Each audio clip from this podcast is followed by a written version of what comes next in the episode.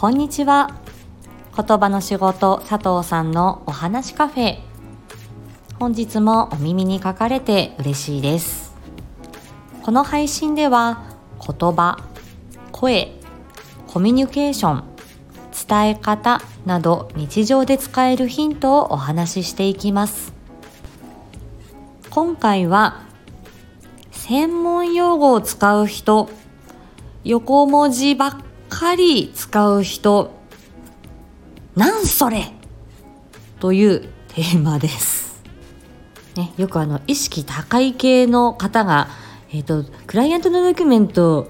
あのしっかりここでベネフィット出していくためにしっかりとメリットデメリット考えてプライオリティ決めて取り掛かっていきましょう。それでしっかりフルコミットできるからみたいな。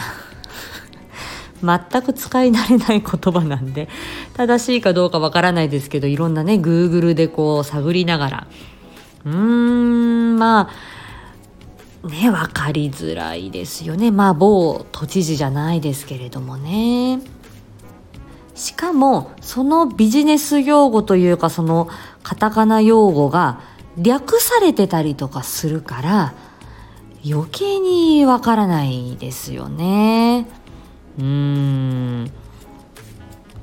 これはでも伝え方分かりやすく相手に伝えるとか指示を出すっていう時にはすごい遠回りな感じがするんですよね。であとはあの連携いろんなあの方々と連携をしていく情報を共有していくっていう時にはやはり共通言語で話すというのは非常に大切かなと思います。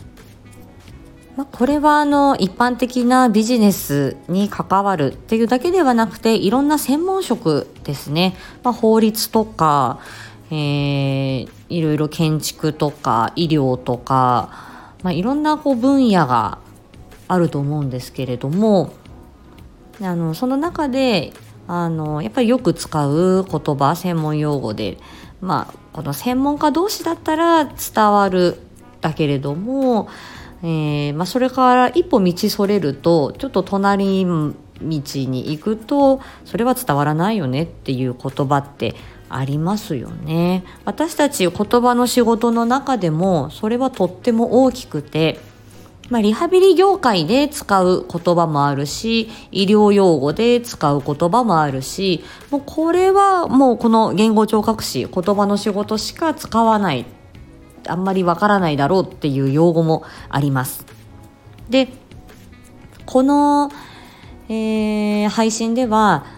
なるべく噛み砕いて専門用語を極力使わないで、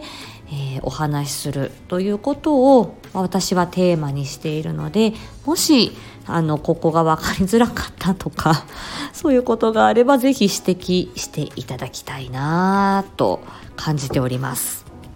反省しますので